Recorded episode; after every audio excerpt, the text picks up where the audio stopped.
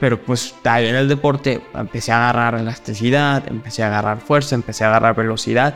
Año y medio me tardé en meter una canasta. Y entrenaba todos los días. Todos los días, todos los días, todos los días.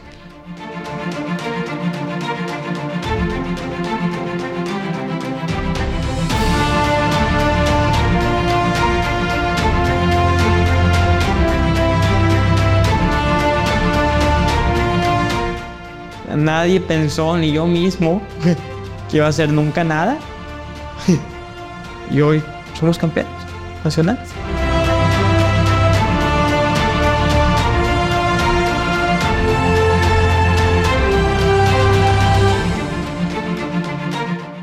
Entonces, pues para mí yo creo que ha sido uno de los mejores días de mi vida.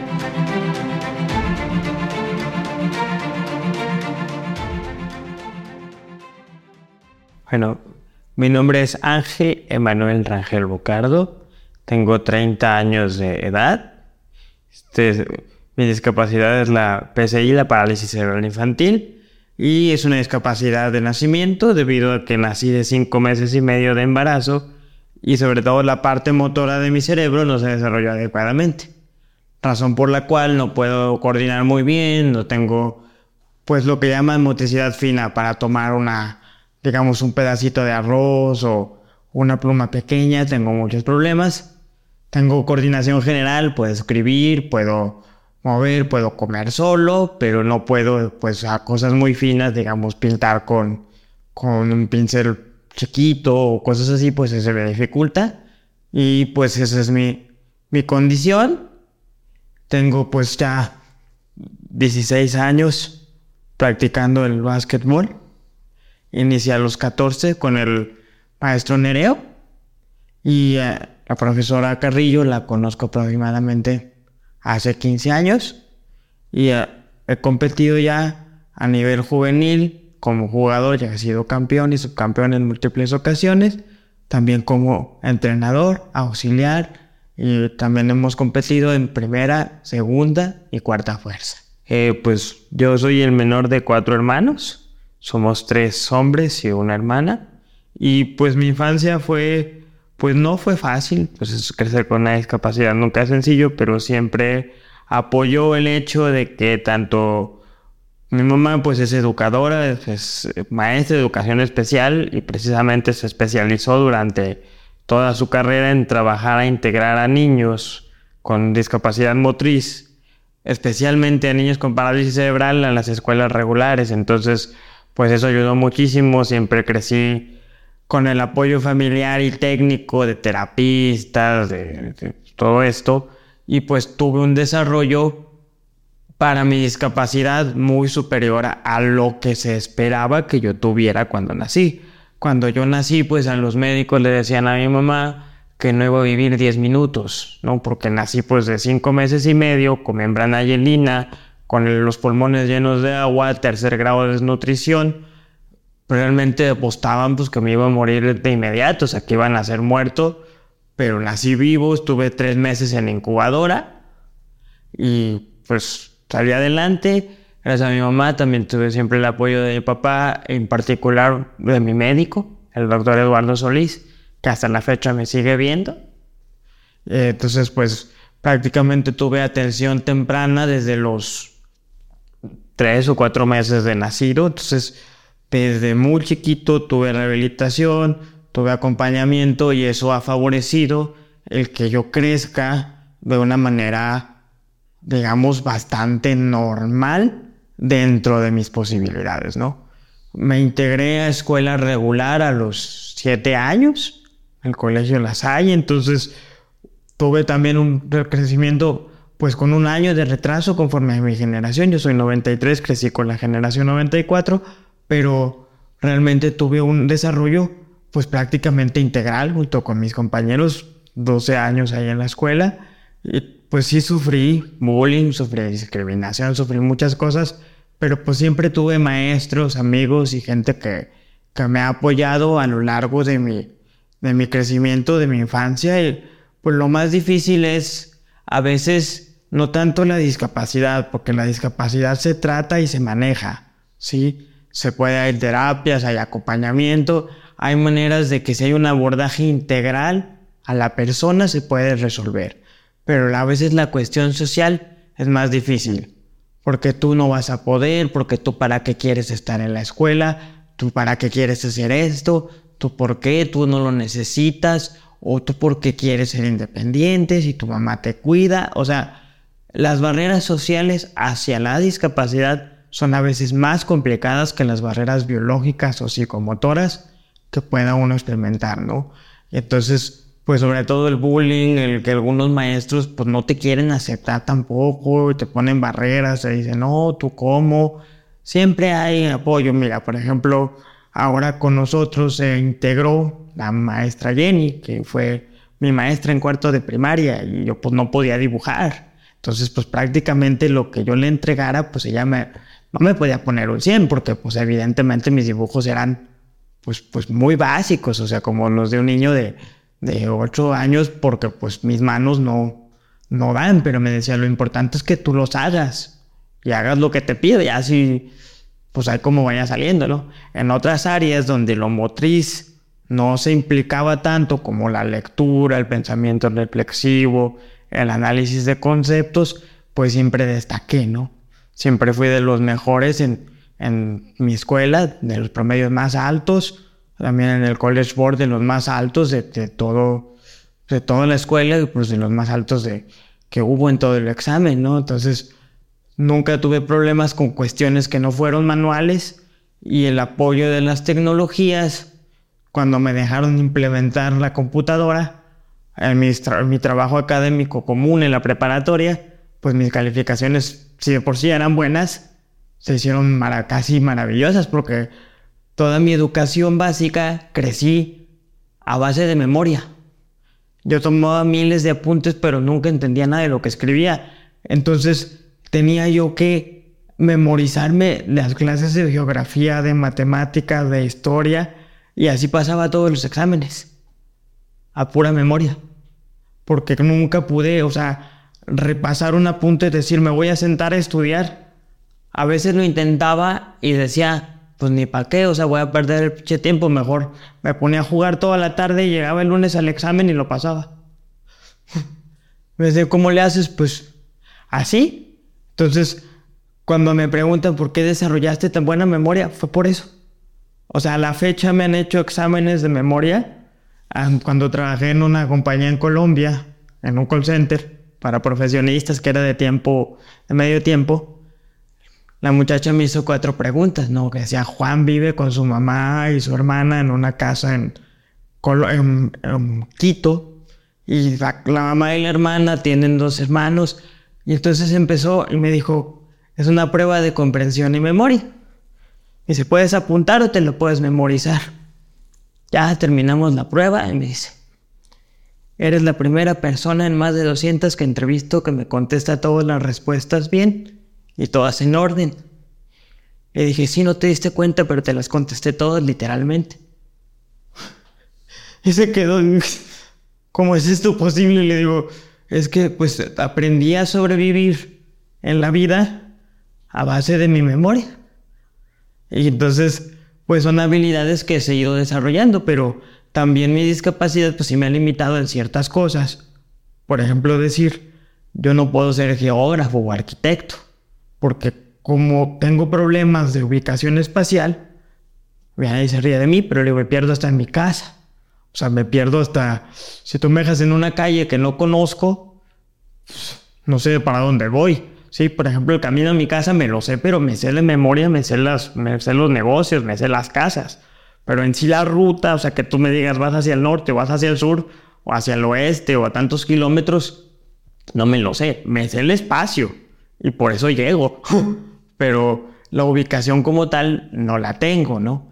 Y entonces, sí ciertos problemas, pero yo digo que el gran asunto, como lo han tratado otros teóricos de la discapacidad, es justamente el cómo la sociedad recibe la discapacidad y cómo la relaciona con enfermedad, con estupidez, con falta de capacidad, cuando las capacidades humanas son muy amplias. Hay capacidades motrices, capacidades artísticas, capacidades intelectuales que todos tenemos y que el hecho de que te afecte una o algunas capacidades no significa que te afecten todas, ¿sí? Es esta, digamos, esta maraña, esta confusión que hay entre discapacidad, enfermedad, calidad de vida. Entonces todo eso se conjuga y cuando uno hace preguntas, ¿no? ¿Sí? ¿Qué entiendes por discapacidad o qué entiendes por calidad de vida? Realmente los médicos no te saben responder. Yo siempre me he peleado con los doctores. Es decir, no, es que tú no tienes calidad de vida. Ah, a ver, ¿por qué? no, si tengo, mire, estudio, trabajo. No, es que tú no puedes tener calidad de vida. No, sí, sí puedo. O sea, y, y pues esa parte, ¿no? A lo largo de mi crecimiento, las barreras que, que se ha ido topando desde mi infancia y eso son barreras para mí principalmente sociales. Pero lo que es, siempre ha habido personas, siempre, principalmente mujeres, que me han ayudado a, a salir adelante. O sea, de mi educación primaria, por ejemplo, pues me acuerdo mucho de mi maestro Benjamín, en mi educación secundaria el maestro Guillermo, la maestra Minerva, la maestra Jenny en la preparatoria, la maestra Ida. Ya cuando hice la licenciatura y en el ITESO, yo estudié pues filosofía y me gradué pues con una de las mejores tesis que se han presentado en el departamento. La maestra Eneida y la doctora, la doctora Eneida y la doctora Cárdenas pues fueron las que más me han apoyado y y pues posteriormente ya cuando decidí seguir el camino que había dejado mi mamá en la docencia, pues me animé luego a, hacer una maestría en España y ahora pues ya soy docente ahí en el ITESO, pero para mí es eso, o sea, si tú me dices en tus 30 años, desde tu infancia hasta tu, ahora tu vida adulta y profesional, las barreras son sociales. Las barreras son sociales porque cuando vas a, Ah, desde cuando vas a la escuela hasta cuando vas a pedir un trabajo, lo que te van a decir es tú no puedes hacerlo, aunque sepa que puedo hacerlo, aunque tenga la experiencia, aunque tenga los títulos, aunque tengas lo que tengas, te van a decir tú no puedes hacerlo. Y entonces, pues sí, sí te pega, sí te pega porque, porque no hay manera de demostrarles que están equivocados. ¿Sí? A mí me pasó, me pasó en varias universidades aquí en México. Cuando estaba yo terminando mi maestría, ya tenía dos años de asistente con la doctora Michelle Brennan. Y me decían, dije, bueno, voy a tratar de buscar en alguna universidad pues, que no sea ni eso, ¿verdad? Para empezar a dar clases, para agarrar experiencia. Y me decían, o sea, no me contestaban los correos. Así, no, no se daban por enterados de que existía. Entonces, hice un experimento bien divertido. Fíjate lo que hice. Les dije, a ver, acaba de entrar al ITESO, tenía un mes. Ya voy a ponerlo en mi currículum. Estaba por terminar la maestría.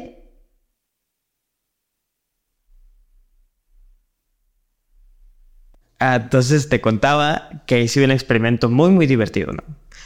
Eh, las mismas universidades, no voy a decir los nombres por, por ética, me encantaría decirlos, pero por ética no los voy a decir que muchas veces ni siquiera se tomaron la molestia de abrir mi, documento. Dije, le puse hasta abajo, al mismo, no moví una letra. Le puse profesor en ITES. Y al siguiente día, la muy amable de la reclutadora, por no decir otra cosa, maestro, buenas tardes, estamos muy interesados en usted. Yo dije, a ver, es el mismo currículum. Son las mismas certificaciones. Son las mismas publicaciones. Son los mismos años de experiencia. No tengo ni seis meses en el ITESO. No me puedo decir que tengo ya mucha experiencia dando clases. O sea, ¿por qué hasta que el ITESO no me arropó? No fui suficiente para que me dieras ni siquiera una entrevista. No hablemos de que me dieras el trabajo. ¿Sí? Entonces, ¿cómo puedo yo hacer, si tengo un perfil profesional superior al 98% de la población nacional, si hablo tres idiomas, si tengo estudios en España, si tengo certificaciones en bioética, desde la conbioética hasta el City Program, que en México nadie lo tiene más que nosotros, ¿cómo me puedes decir que no estoy cualificado para dar una clase? Sí. Entonces, para mí esa es la barrera, la barrera social que hay aquí en México y por lo cual en lo personal, yo se lo he comentado a mucha gente, quiero emigrar. Quiero emigrar porque ya me cansé.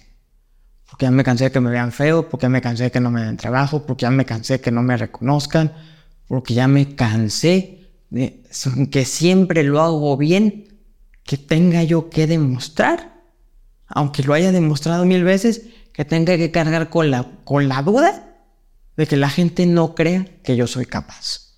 ¿Sí? He tenido la fortuna a lo largo de mi vida de ser activista, de ser deportista, de colaborar con asociaciones internacionales para distribuir sillas de ruedas, para ir a capacitaciones. Y me he topado con gente de Colombia, con gente de Guatemala, con gente de Costa Rica, con gente de Sudáfrica, con gringos, con canadienses. Y con nadie he batallado más que aquí en México. Cuando estudié en España me dijeron, ¿qué necesitas?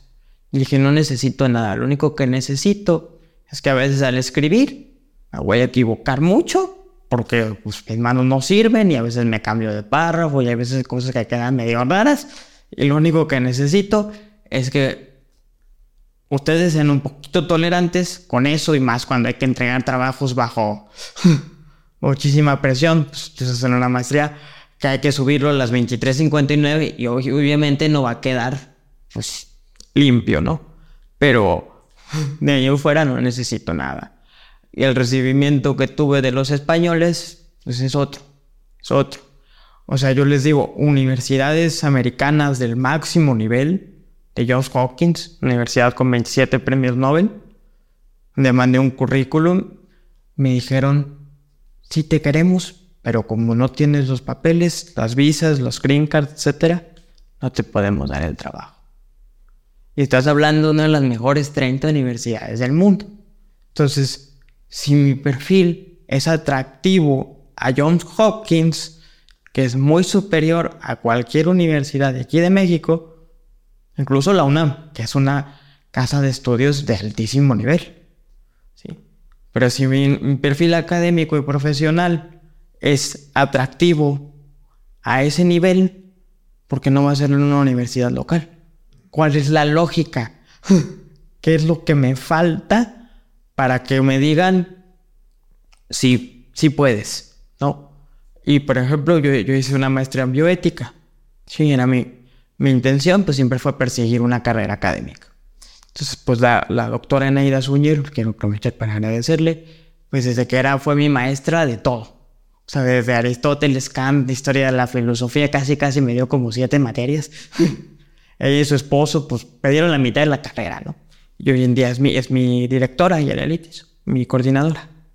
Y, pues, me dijo, tú deberías estudiar bioética, dice. Tú me dijiste que cuando joven no te animaste a hacer medicina porque pensaste que no ibas a soportar la carrera no en cuanto a lo intelectual o lo académico, sino en cuanto a lo demandante que es las guardias, las vueltas. Y tú dijiste que tú estudiaste filosofía porque te gusta, pero que también te gustaba mucho la tecnología, las computadoras. Eres la persona ideal para hacer un posgrado en bioética. Y ella fue la que me ayudó a luego entrar como asistente y fue la que también me recomendó en España, porque los españoles también estaban así como de, se la daremos, no se la daremos, porque pues mis compañeros ya eran endocrinólogos, eran cardiólogos, eran enfermeras, que realmente se estaban profesionalizando en bioética, pero gente con 20, 30, 40 años ya de carrera en el ámbito de la salud. Y yo pues tenía un mes de haber terminado la licenciatura. Entonces, pues así como que no. Y ella fue la que les dijo, sí, métalo. métalo denle la, denle, la vacante y pues me la dieron y afortunadamente me fue muy bien. En cuanto a mi vida deportiva, pues ya les conté toda mi vida prácticamente, es un resumen bastante bueno, 30 años de vida. Este, eh, mi vida deportiva inicia pues más o menos a los 14 años, porque el profesor Nereo, que era amigo de mi mamá, estaba en el equipo de, de básquetbol en ese entonces y él duró dos años invitándome, pero a mí me daba, pues como nunca había practicado, siempre me ha gustado el deporte, el fútbol sobre todo, pero como nunca había practicado, pues me daba, no sé, como nervio, ¿no? Pues el día que entré a una cancha de básquet me enamoré de cómo jugaban, de cómo se movían, de la fuerza que tenían. Y lo primero que me dijeron muchos es, tú no vas a poder, ¿sí? ¿Por qué? Porque en el básquetbol la parálisis cerebral es pues prácticamente la muerte. ¿Por qué? Porque la parálisis es, pues te afecta la coordinación, te afecta la fuerza, te afecta la elasticidad, porque yo tengo contracturas muy grandes, muy fuertes en mis brazos. Entonces me dijo el maestro, no, si puedes, vamos a intentarlo. Mi terapista también me dijo, no, hermano, es que realmente métete a nadar, o mira, ahí está el bocia. O sea, sí deporte, pero algo más que, que tú puedas hacer. Y yo, pues como soy terco y bruto, decirles que no es cierto, ¿verdad? Pues me metí. Y pues yo les digo, yo pues tenía movilidad, podía estirar las manos, pero pues no tenía fuerza. Y tenía pues mis manos bien para mi discapacidad, porque mi discapacidad normalmente pues la gente está completamente contraída, así por, la, por la espasticidad. Pero pues ahí en el deporte empecé a agarrar elasticidad, empecé a agarrar fuerza, empecé a agarrar velocidad.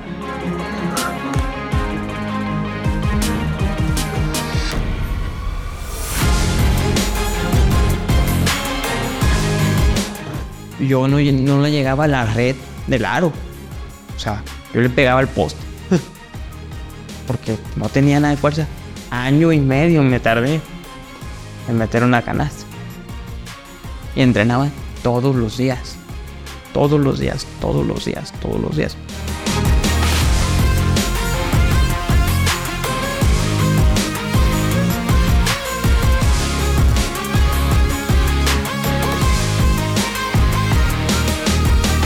En mi primera competencia no me llevaron. Que porque no estaba preparado. No tenían gente, pero no me llevaron porque no estaba preparado lloré, me encabroné, aventé las... Es que no tiene gente. Yo he estado entrenando. Malo sí soy. O sea, nunca he dicho que soy un gran jugador. No, no voy a engañar a nadie, ¿no? Ya en el 2010, después de que pasó mi primer año, en 2008 entré, pero casi al final del año. 2009 que no me llevaron.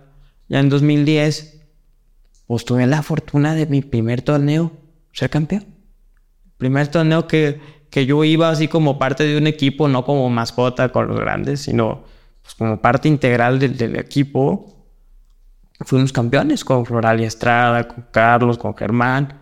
Este, llegamos y, y, me tocó, me acuerdo, jugar los últimos cuatro minutos de la final ahí en Morelia, expulsaron a Germán y pues me tocó entrar y ganamos por, por, por 16 puntos al Estado de México. Entonces, siempre tuve esa como esa satisfacción de que mi primer torneo con mi grupo, con los de mi edad, con los de todo, pues fue, fue un campeonato. De hecho, estoy triste porque perdí la medalla. Está por ahí guardada en algún cajón, pero tengo las fotos, tengo la playera, ya no me queda. Pero tengo, o sea, eso que no he encontrado. Mi medalla de, del 2010 de campeonato. Bueno, ¿qué sentí? Te voy a contar esos últimos tres minutos. Yo no tenía experiencia. O sea, ya tiraba, ya me movía un poquito más. Eh, pero realmente era como, como la más arropado pues, de todo el equipo. Casi todos mis compañeros eran seleccionados nacionales. Entonces, pues yo no tenía experiencia. Y, pues básicamente los del Estado de México se dedicaron a que expulsaran a Germán. Ellos pensaron, si expulsan a Germán, ahorita remontamos. Y no, no perdimos ni una canasta, entré con ganas, me quedé abajo y les dije, nomás hay que aguantar.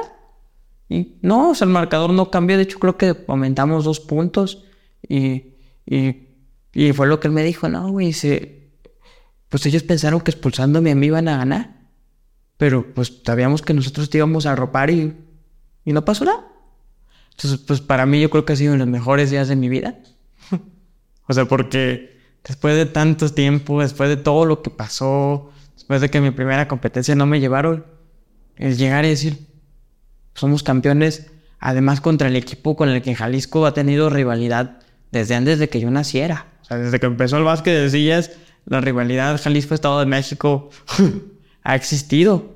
Raúl Ortega empezó en Jalisco, se fue a Estado de México y se hizo el estandarte del Estado de México. Entonces, tú imagínate el cúmulo de sensaciones de no decir, wow, o sea, nadie pensó, ni yo mismo, que iba a hacer nunca nada.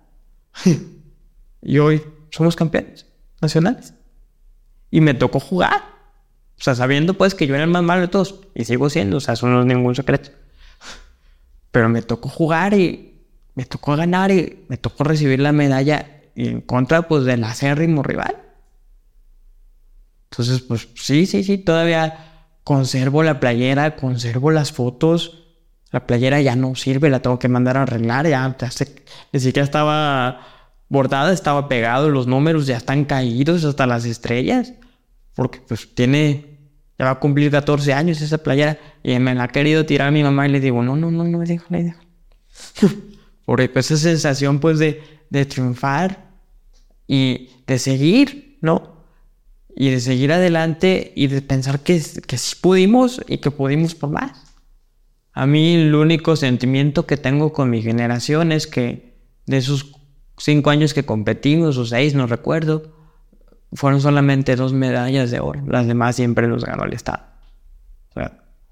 Eso es como mi único, mi único sentimiento hacia mi generación. Y que pues la última Paralimpiada que ellos tuvieron antes de que se deshiciera el equipo, que era mi penúltimo año, yo no pude estar. Pero de ahí en fuera, pues yo sigo teniendo muy bonito recuerdo de, de todos, de Chabela, de Germán, de Flor, de Lupita. Los únicos que seguimos ahora en el equipo pues somos Magos y yo. Pero los demás ya están, ya están completamente separados con nosotros. Pero aún cuando los sigo viendo, pues los saludo, a veces les hablo por Face. Entonces seguimos de alguna manera en, contacto después de 15 años. ¿no? Entonces, pues para mí, como decírtelo, pues yo creo que fue el mejor día de mi vida, ¿no?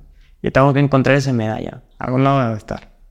A partir de ahí, pues competí realmente desde que estaba con ellos, luego en Guanajuato, no volvimos a ganar oro hasta aquí en Guadalajara, que yo no fui por, yo no competí por temas personales, tuve problemas de salud todo ese año. Y desde entonces, pues me he dejado de competir. Ya sea en juveniles, ya sea en primera, ya sea en segunda, ya sea en cuarta fuerza. Nunca he dejado de competir estos últimos años, derivado del trabajo y otras cosas, no se han acomodado los, los tiempos, pero siempre he estado ahí. Con BNA, bueno, hubo, hubo un asunto ahí en el equipo y se dividió, se, se destruyó. Y con BNA pues empezamos desde cero. O sea, el equipo éramos BNA y yo. Bueno, también estaba en ese entonces el profesor Miranda. Y lo que había quedado del, para rearmar el equipo era literalmente yo. no había más. Empezamos a reclutar, empezamos a hacer, y desde abajo, o sea, desde que perdíamos todos los partidos, de que no metíamos puntos, de que nos ganaban, me acuerdo nuestro primer partido contra el Estado de México, nos ganaron 50 a 0, una cosa así, 60 a 0. Porque, pues, veces me comentabas alguna derrota, pues a mí me tocó vivir desde lo más bonito que es ganar un campeonato en tu primer competencia con tu grupo hasta empezar desde, desde el más abajo del suelo. Ahora sí que ser el primer ladrillo y empezar el equipo, empezar el equipo.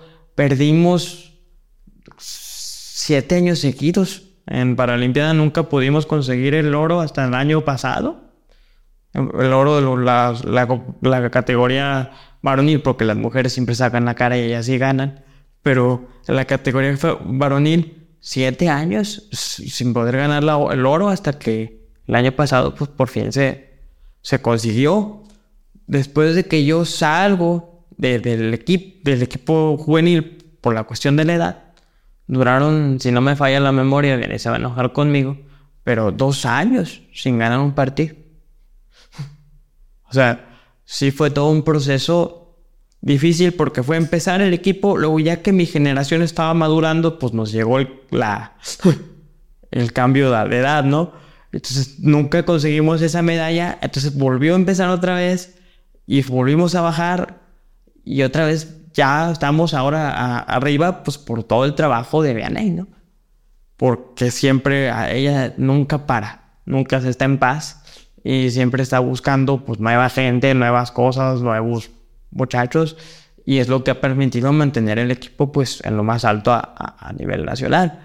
Pero sí ha sido pues para mí al principio sí fue una experiencia muy traumática, porque pues si tú estás acostumbrado a estar rodeado de cinco seleccionados nacionales y de la nada te topas que tú eres el capitán, dices, ay, ahora cómo, le hago, ¿no? Si yo nunca he sido capitán, si yo ni siquiera jugaba, yo era el que echaba porras en la banca, ¿no? Y pues más allá de lo que se haya logrado o no en términos de medallas, a mí el deporte me ayudó a ser la persona que soy. Sí. como deportista, es que depende cómo lo evalúes. Pero te explico. O sea, sí, en cuanto a medalla, pues sí, es la medalla de oro que tengo. Pero yo creo que lo que hemos hecho con Vianney es más importante. ¿Por qué? Porque todo el mundo te dice, hay que trabajar con jóvenes. Y hay que enseñar a los jóvenes. Y hay que apoyar a los jóvenes. Es que los jóvenes son el futuro. Es que los jóvenes son muy importantes. Pero a la hora de que le diga un joven a su equipo, es que no sabe, es que no entiende, es que no hace caso, es que está bien pendejo, es que sabe qué. Les digo, es que quieren jóvenes entrenados perfectos y con experiencia. Y los jóvenes son brutos y con mucha energía. Así son. Y en la medida que tú admitas que así están y te dediques a trabajar con ellos, es como vas a ver el equipo que tú quieres. Pero un joven no te va a llegar sabiendo. Joven, tú lo tienes que enseñar. Entonces a toda mi generación y a buena parte de la que sigue actualmente, pues ya casi no voy a entrenar. Le enseñé a jugar yo. Porque no sabían jugar. Yo les enseñé a jugar con Vianney, nosotros. Nos agarrábamos aquí, ponte, aquí das el pase, todo. Sí. Y yo creo que eso es mucho más valioso para el deporte desde un punto de vista de nuestro deporte, de todos, no yo, no Ángel, sino para el deporte, para el desarrollo en las personas. Tú me pedías que ligara la parte deportiva con la parte vivencial. A mí el deporte me cambió la vida. Yo cuando entré en deporte, pues no me sabía vestir. Me bañaba solo y iba al baño, pero no me sabía vestir. No viajaba sin mi mamá. Eh, pues prácticamente comía solo y iba al baño solo. Era lo que hacía. Iba a la escuela. Siempre con monitor.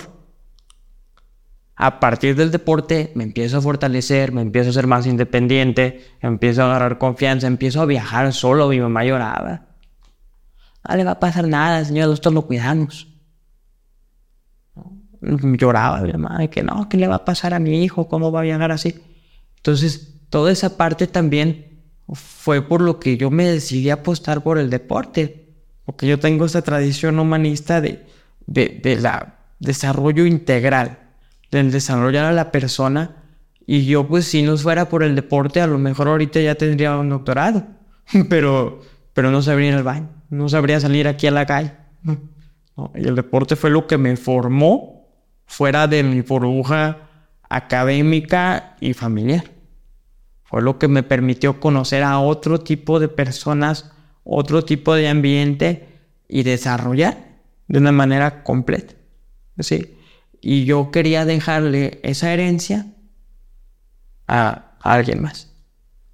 Y lo logramos. Entonces, ¿qué me falta con Lobos? Y en lo personal siempre me ha dolido. No tengo yo una medalla de oro con ellos. Si hemos ganado para Olimpiadas, sí por puntos. Si hemos ganado de plata, sí. Pero como jugador, yo no tengo una medalla. Tuve medallas como asistente, como entrenador. No me gusta ser entrenador. Me peleo con los árbitros, me agarro a gritos, me, estreso, de acá se me dan ataque. O sea, jugando soy muy tranquilo. Soy. No te puedo decir que nunca me he peleado, pero conozco a prácticamente todos los equipos del país y con nadie tengo problemas porque soy conocido como alguien pacífico. O sea, gente sabe que mientras a mí no me haga nada, Yo no soy de los que escupe, yo no soy de los que da codazos o a puñetazos, porque desgraciadamente aquí se acostumbra mucho eso. El juego muy sucio, muy marrullero, muy feo se ponen a veces. Y es lo que yo les he dicho. No es que yo no sepa hacerlo, es que yo no soy así. A mí lo único que puede pasar es que si me hacen enojar, entonces, pues... Pero de ese lado nunca he tenido ese, ese problema, ¿no? Entonces, pues mi mayor logro deportivo es hacer este equipo y ver cómo ha ido creciendo este equipo. Y tengo esa, esa deuda pendiente conmigo de un campeonato nacional. Ellos ya fueron campeones nacionales. Yo estaba en Estados Unidos. o sea, hemos tenido ese, ese desfase. Ah, esta última vez que ganaron en San Luis, este, yo le dije, ay, no, no, van a perder y nomás me voy a enojar, mejor no voy. Mejor me voy desde mi casa, porque siempre los transmite. Y ya cuando ganamos le dije, no mames, ¿a poco no fui? Para abrazarnos, para, para echar ahí las porras, para recoger las medallas. siempre ha habido ese, ese desfase. Esperemos que el siguiente año se corrija. Y ahora, por ejemplo, ahora se van a un nacional, iniciando diciembre y tengo que entregar calificaciones. Entonces, otra vez, no voy a poder ir. Entonces, lo, para mí es lo único que falta. Pero lo más difícil, el trabajo de iniciar la casa desde abajo, se hizo. Y tan que se hizo bien que somos un modelo a nivel nacional. Entonces, pues ese es mi mayor logro y, lo que yo estoy muy orgulloso de, de lo que he hecho en el, en el deporte, ¿no? El darle a los niños este regalo el darles un ejemplo de que sí podemos estudiar, que sí podemos trabajar y que sí podemos ser personas íntegras y productivas dentro de la sociedad. Híjole, me haces pensar mucho. Con respecto a por qué las personas no voltean a ver al deporte, yo creo que son muchos factores y tiene que ver con el rezago social, económico, con la invisibilidad, con el rezago educativo. Todo esto se va juntando y hace que el deporte como que se vea arrastrado dentro de esta estructura que margina a las personas con discapacidad. O sea, digamos, no creo que sea solo por el deporte, sino que el deporte es uno como de las poquitas válvulas que ayuda a que nos vean, a que nos conozcan, a dar otra imagen, ¿sí? Y también pienso, por otro lado, ya en términos más específicos, que se piensa que nos regalan las medallas. O sea, que como son paralímpicos, a todos vamos y a todos nos dan un aplauso. Bravo, bravo, bravo, participaron. Cuando las medallas, como en cualquier otra competencia, te las ganas. y te las ganas a pulso. sí, pero entonces está esta idea de como, no, pues están discapacitados, seguro van todos. y a todos les dan de oro y a todos les dicen, bravo, bravo, felicidades. Ganaste tu medalla. Y no, pues así no es. Un deporte es una competencia y, y pues tienen que ganar y, y los 20 años que lleva Jalisco ganando, los hemos hecho los atletas y nuestros entrenadores a base de esfuerzo, ¿sí? Porque el apoyo muchas veces es mínimo, ¿sí? Muchas veces mínimo o de plano no hay. Cuando nosotros iniciamos este proyecto, pues no teníamos ni luz. O sea, no nos prenden ni la luz para entrenar, jugamos oscuras. Conforme hemos ido ganando, gracias a todo el trabajo de Vianney, etcétera, han llegado sillas, han llegado patrocinadores, el CODE nos ha volteado a ver, ha llegado, tenemos bodega, tenemos cancha. Pero muchas veces tienes que ganártelo y muchas veces es lo que yo le comento ahora a la nueva generación, ¿no? Es que ustedes tienen apoyo, ustedes tienen exposición, ustedes tienen becas. Nosotros, cuando iniciamos, no había ni lechuguillas. O sea, mi mamá, su papá, los papás de los muchachos, juntábamos dinero y entre nosotros organizábamos las cosas porque no había, o sea, nadie creía en nosotros. En base a todo el trabajo, ahora pues ya, ya ha sido mayor el apoyo, pero yo sí creo que es por esa razón, o sea, la primera razón es estructural y la segunda razón es esta idea de que, pues como están discapacitados, pues les dan sus medallas de chocolate y que se vayan a su casa todos felices. Cuando realmente en una competencia te topas con 8 o 10 equipos que te quieren ganar. El año pasado pues, trajeron la de oro y pensaron, no, pues ya bien fácil. No, pues Sinaloa y Estado de México reaccionaron y los dejaron abajo. Monterrey por poco les gana. ¿Por qué? Porque estos pensaron, ah, no, ya, ya somos de oro. Les dije yo, no, es que así no funciona. la ganaste una vez, pero lo difícil es ganar la segunda. La primera, o sea, y lo sé porque nosotros no lo hicimos tampoco.